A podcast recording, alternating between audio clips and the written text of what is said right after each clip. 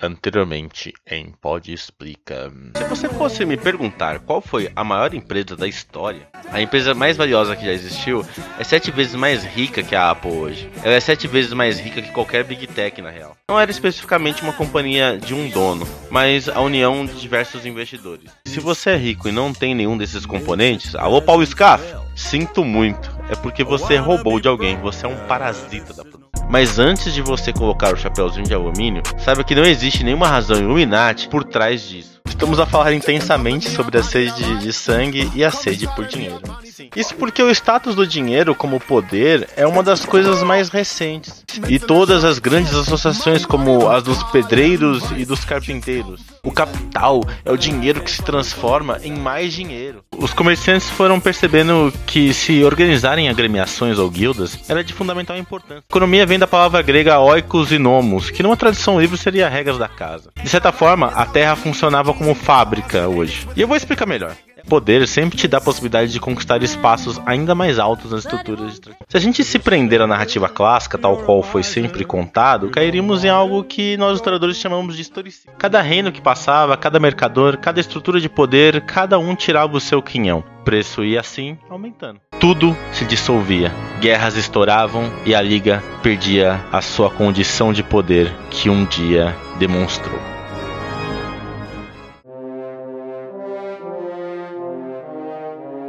Bom dia, boa tarde ou boa noite.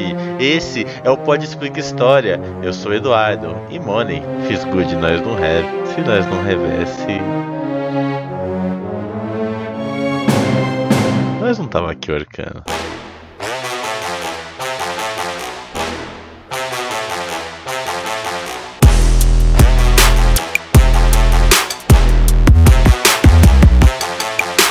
A história é cheia de indas e vindas. E com Pode Explica, não poderia ser diferente.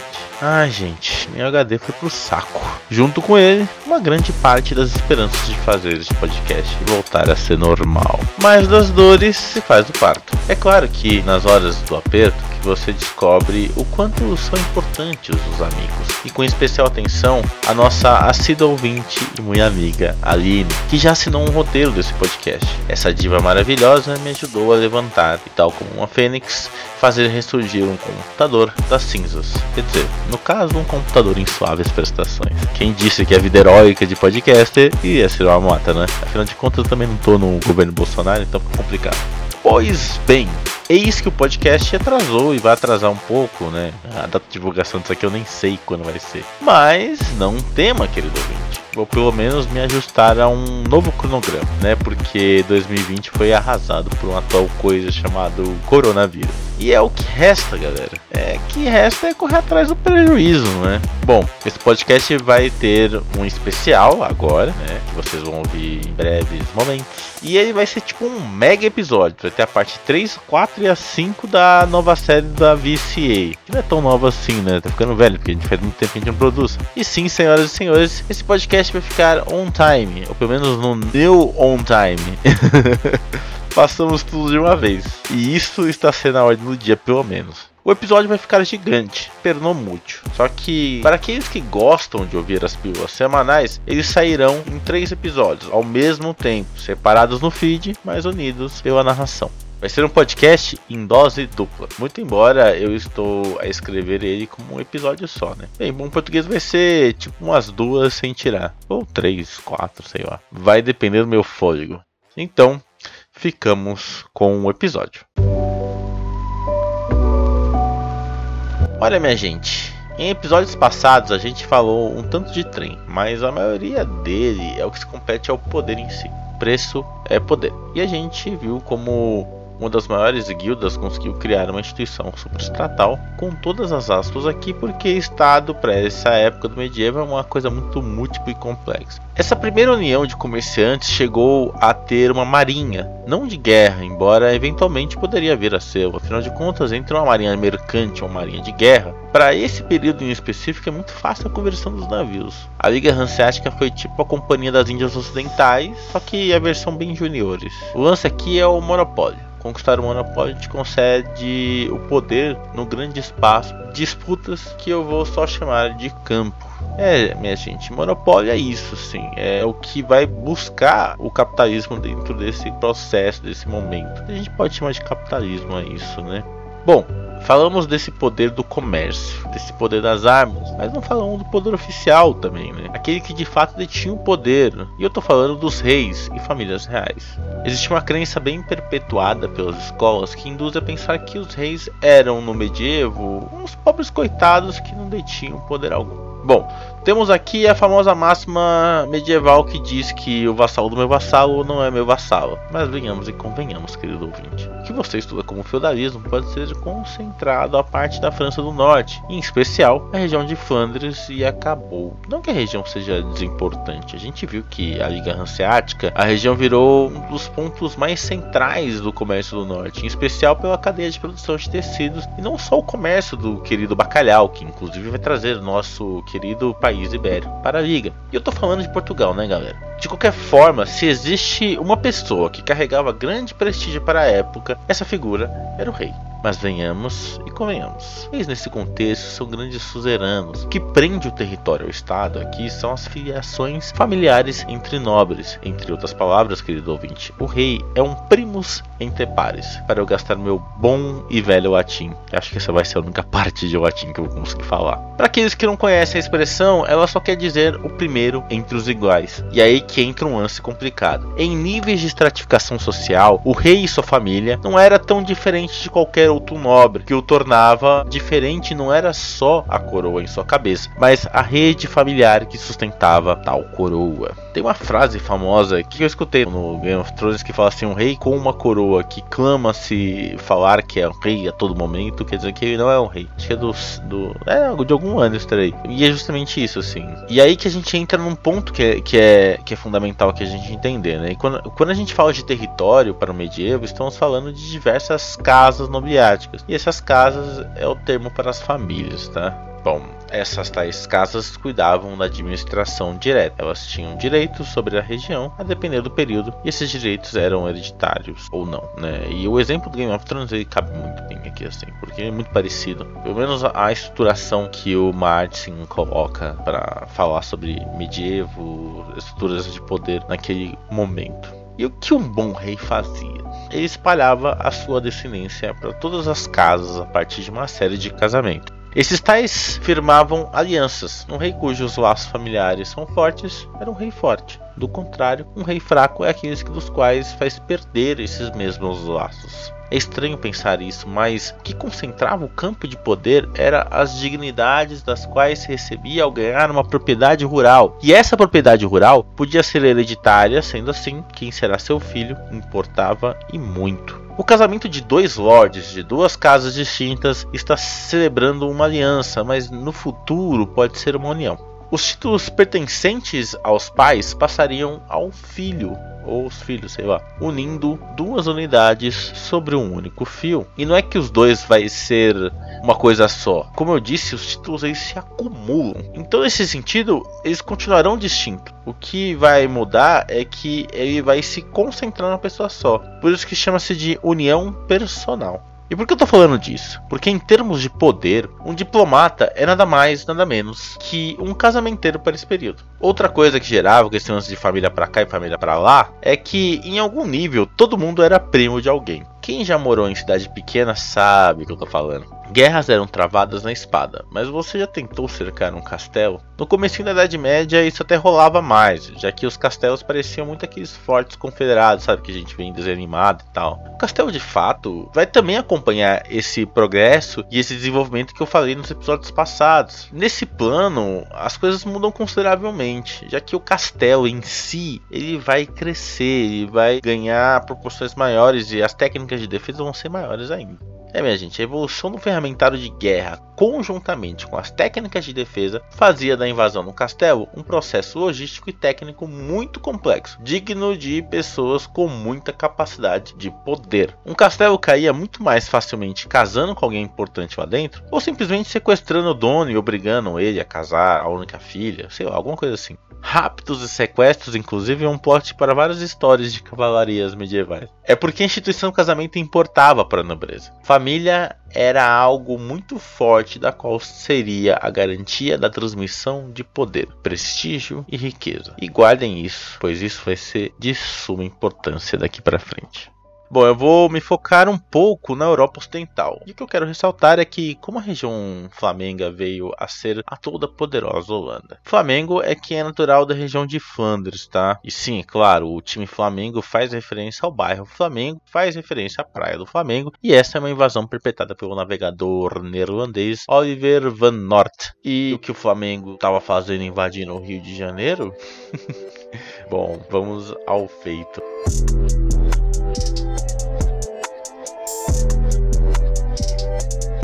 A invasão se refere à guerra de independência da Holanda. E se acaso o ouvinte não entende bulhufas de mapas de geografia, eu aconselho você parar esse podcast e abrir o Google Maps pelo menos. Porque, pasmem, a guerra de independência foi contra a coroa espanhola. O tal navegador passou um longo processo sendo perseguido. As ordens diretas dele era para prevenir um ataque costeiro na região dos Países Baixos. A grande marinha espanhola atacou. Sem conseguir combater, o navegador Flamengo resolveu fugir aos portos amigos da Inglaterra, que gerou uma crise diplomática enorme, cujo resultado fez dele sem portos, nem para ficar, nem para voltar, já que tinha uma duríssima marinha à sua espreita. Ele fugiu e a sua fuga deu a volta ao mundo. E continua empasmando, um dos lugares que atacou foi o Rio de Janeiro. Aí você está com o mapa na mão e olha, tá, a guerra é de independência da Holanda. O que está fazendo atacando o litoral da colônia portuguesa? Aliás, a Holanda fica lonjona da Espanha, mas que caralho a Espanha tá fazendo ali? O que, que Inglaterra tem a ver com isso? Cadê a França nessa história? Gente, é algo muito impressionante. Por que a França não tá nessa história?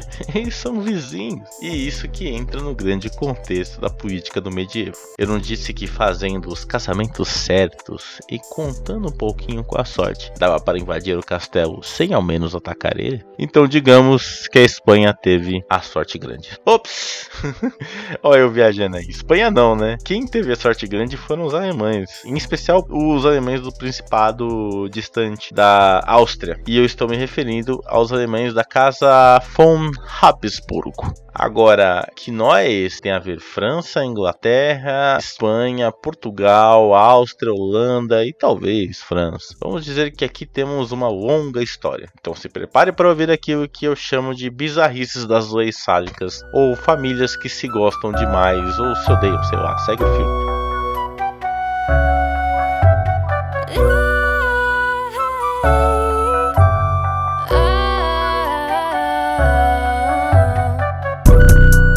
Antes de você perguntar qualquer coisa, as leis sádicas tem um podcast quando eu falo sobre Revolução Francesa. Eu explico melhor ela. Vai dar uma olhada aqui, eu não vou voltar esse assunto aqui de novo, não. Vamos começar do começo, né? E no caso, vamos falar da Normandia. Existe um período onde o Conde de Blois havia expandido a influência dele para além do poderio do próprio rei da França. Essas coisas aconteciam nesse contexto. Como o poder do rei estava ligado às redes de filiação dele, uma vez que as redes dele estejam super estendidas ou pequenas demais, ela acabava por tornar qualquer tipo de rei fraco. E é estranho isso, né? Porque a gente pensa que às vezes uma rede muito grande, ela faz o rei ficar mais forte. E na verdade, às vezes não, né? Porque às vezes ela fica tão, tão grande, mas tão grande que os familiares não conseguem se conversar mais. Ou então tem muita interferência de vontades e caprichos das famílias. Ah, quem tem família grande sabe que é uma briga lascada que tem ali. O direito de feudo tava certa provisão e administração local. Então, como eu disse anteriormente, com isso nós temos algumas unidades administrativas.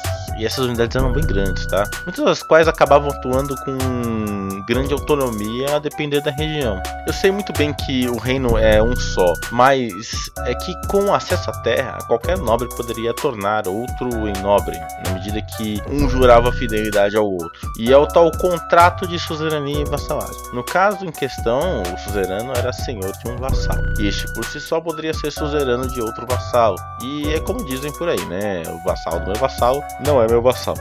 A ideia é fazer das relações mútuas e familiares meios de domínio. De modo geral, é como funciona qualquer aristocracia. E por que eu estou falando disso, você vai perguntar?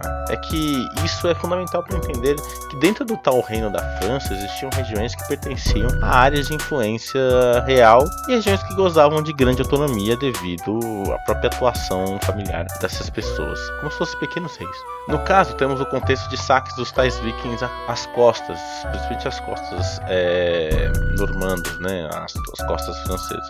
E se você está com o mapa aí, saiba que a região da Normandia é banhada pelo Mar do Norte, né, então é por isso que acontecia isso. Esse mar ele liga diretamente às Ilhas Britânicas, o Mar Báltico, a Escandinávia, né, e um dos saques mais poderosos foi articulado justamente pelo próprio Conde de Bois, que implicou em cercar e invadir Paris em um ataque relâmpago. O rei, sem muito o que fazer para se defender, cria um ducado na Normandia, para tentar defender ali, né, aquela região. Esse ducado vai parar na mão do Conde de Blood, é claro, né, que depois de sucessivas brigas políticas internas vai cair na mão da família Plantageneta. Basta você saber disso, tá? Eu não vou ficar explicando aqui a história do Guilherme o Conquistador, o período da anarquia na região, mas tem a ver de novo com aquele velho lance, uma vez que o campo de poder nobriático está sempre em disputa, aquele que não consegue impor a própria vontade se isola e perde o exercício do poder. No caso medieval era tão comum os períodos de anarquias em função daquele esquema que eu falei do rei ser primos entre pares e tal, e uma vez que no campo de poder existe uma grande dependência entre as pessoas e as famílias, você não pode eliminar elas, sabe? Já que existe essa dependência delas para a perpetuação da dominação. O resultado de tudo isso é que se alguém assoma poder e compete com o poder vigente, não é tão fácil para o poder vigente eliminar a concorrência. É estranho isso, mas se você assistiu o seriado Game of Thrones de novo aqui eu falando dele,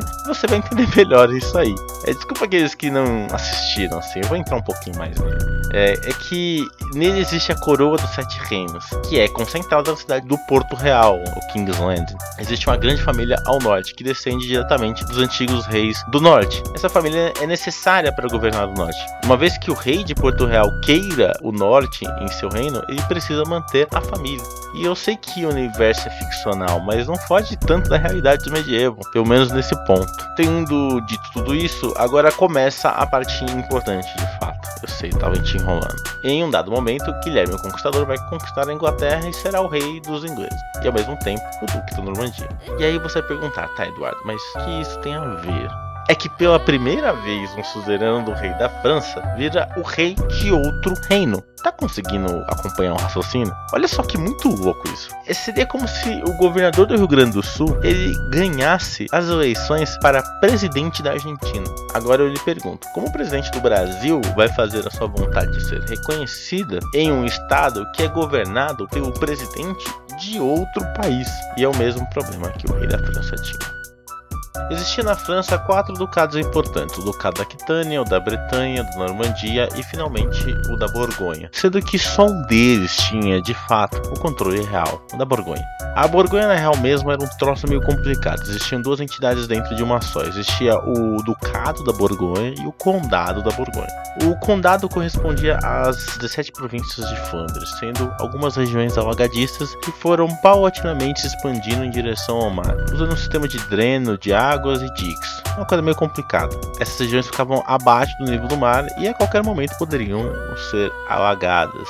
Uma mega região importante era a Aquitânia, que poderia ser entendida como um reino dentro do reino. Quando do divórcio de Leonor da Quitânia, e aliás, de longe a mulher mais rica que existiu no período da Idade Média, com o rei francês, a duquesa se aproxima dos reis da Inglaterra. É triste ter que falar da Leonor da Quitânia assim, tipo, passando, mas prometo que um podcast só pra ela, pois ela não era só alguém poderosa, ela era uma pessoa muito hábil diplomaticamente e politicamente, e a vida dela é muito interessante, porque ela foi rainha tanto da França, tanto da, da Inglaterra, e a, e a quebra, ela não é tão litigiosa assim, ela só está se aproximando politicamente de outros grupos. O lance principal da Leonor é que ela vai fazer a dinastia Plantageneta chegar até o trono francês, a Normandia e principalmente a Aquitânia, né? O legado dela será o de unir dois reinos sobre a consanguinidade parecida, como uma grande casa reinou. Só que para adiantar a ideia deu merda para frente, principalmente quando é instaurada uma crise de sucessão pelo trono francês. Esses dois ramos da mesma família mobilizarão exércitos e seus vassalos pelo reino francês, pelo trono francês, do qual vai gerar um conflito militar mais importante da Idade Média em solo europeu. Pelo menos eu acho, mas de fato deve ser o mais longo. A tal Guerra de 100 Anos. Não vou entrar nas minúcias dela, mas eu só queria ressaltar tipo a segunda fase dela, tá? Ela acontece quando da crise de sucessão da coroa de Leão, pondo em disputa os dois recém-reinos ibéricos, Portugal e Castelo, cujas casas francesas e inglesas colocavam suas fichas e seus apoios quase como se fosse uma guerra de procuração, sabe? O conflito teve como vencedor o lado francês. Castelo pega para si a coroa de Leão, mas o ramo português, descendente do duque, dos duques da Borgonha, cria uma celeuma dentro do seio francês. E contra tudo e todos, o condado de Borgonha acaba se desligando do próprio reino da França. E é isso. Se aqui tínhamos França contra a Inglaterra, o ducado da Borgonha busca um lugar ao sol entre os dois que atrai as ambições do saco imperador germânico, a grande família de Habsburgo. Mano, olha só que quiprocó é esse. Não ligue nesse rolê. Ao fim da guerra, temos assegurado o território francês pela França, também o território inglês pela Inglaterra e tal. Surgimento de duas coroas importantes no jogo político medieval: a coroa de Castela e a coroa de Portugal. E tipo, a gente tá falando disso ao mesmo tempo que na Liga Hanseática, todo aquele rolê da peste, da grande crise do século XIV, tá rolando, entendeu? E ao mesmo tempo, é como se a gente tivesse, sei lá, entrando no outono da Idade Média, onde já está desaparecendo grande parte das estruturas medievais, mas ao mesmo tempo é a primavera dos novos tempos, sabe? É a gestação da modernidade, do renascimento e tudo aquilo que a gente já falou já em alguns podcasts anteriores e até em episódios anteriores a esse mesmo, especificamente a essa série. E chegamos num ponto importante a partir de agora, tá, galera? É, quando falamos de Castela, esta tinha não só Portugal na região, né? Não, não era só o reino que se avizinhasse, né? Não era o único reino ibérico. Existia o reino de Aragão também, né? E a gente tem que reparar que Aragão ele tinha acabado de passar por uma dinástica com Nápoles, o reino de Nápoles. E essa história é bem interessante, já que o rei de Aragão vai governar também o reino de Nápoles. É, eu não vou entrar muito em detalhes nessas histórias também, porque eu já estou planejando fazer podcasts além disso, né? Mas o lance é que o que acontece é inesperado nesse rolê todo, porque quem rivalizava diretamente na Ibéria com Castela, a partir do momento que Castela anexa o reino de, de Leão, é o próprio reino de Aragão. E por que eu falei que vai acontecer o inesperado? É que Castela vai se juntar com Aragão. E é interessante como essa junção acontece. Ela acontece a partir de um casamento, para variar um pouco, entre Isabel e Aragão. Isabel de Castela e Fernando de Aragão chegamos num ponto importante. Quando falamos de Castela, essa tinha não só Portugal na região para rivalizar consigo mesmo, mas tinha o reino de Aragão que tinha passado por uma outra celeuma dinástica com o reino de Nápoles. Nesse sentido, Aragão concentrava também a coroa de Nápoles, ao mesmo tempo que Castela concentrava a coroa de Leão. Bom, outra parte interessante nisso, que eu não vou entrar muito em detalhes e tal, mas é que esses dois rivais eles acabam se juntando em um casamento. Isabel de Castela e Fernando de Aragão vão juntar as duas casas. E é interessante porque isso acontece à revelia do próprio rei de Castela, porque isso faz parte da estratégia de Isabel para destronar o próprio irmão. E o problema é o seguinte, que a rivalidade ela não desaparece. A rivalidade entre Aragão e Castela elas vão continuar mesmo dentro do casamento. Então vamos pensar o seguinte: que para se livrar de um problema, Isabel arranja outro. Acho que como tudo na vida, né? E o casalzinho vai considerar um ao outro como um rival. E a briga vai acontecer dentro do seio familiar.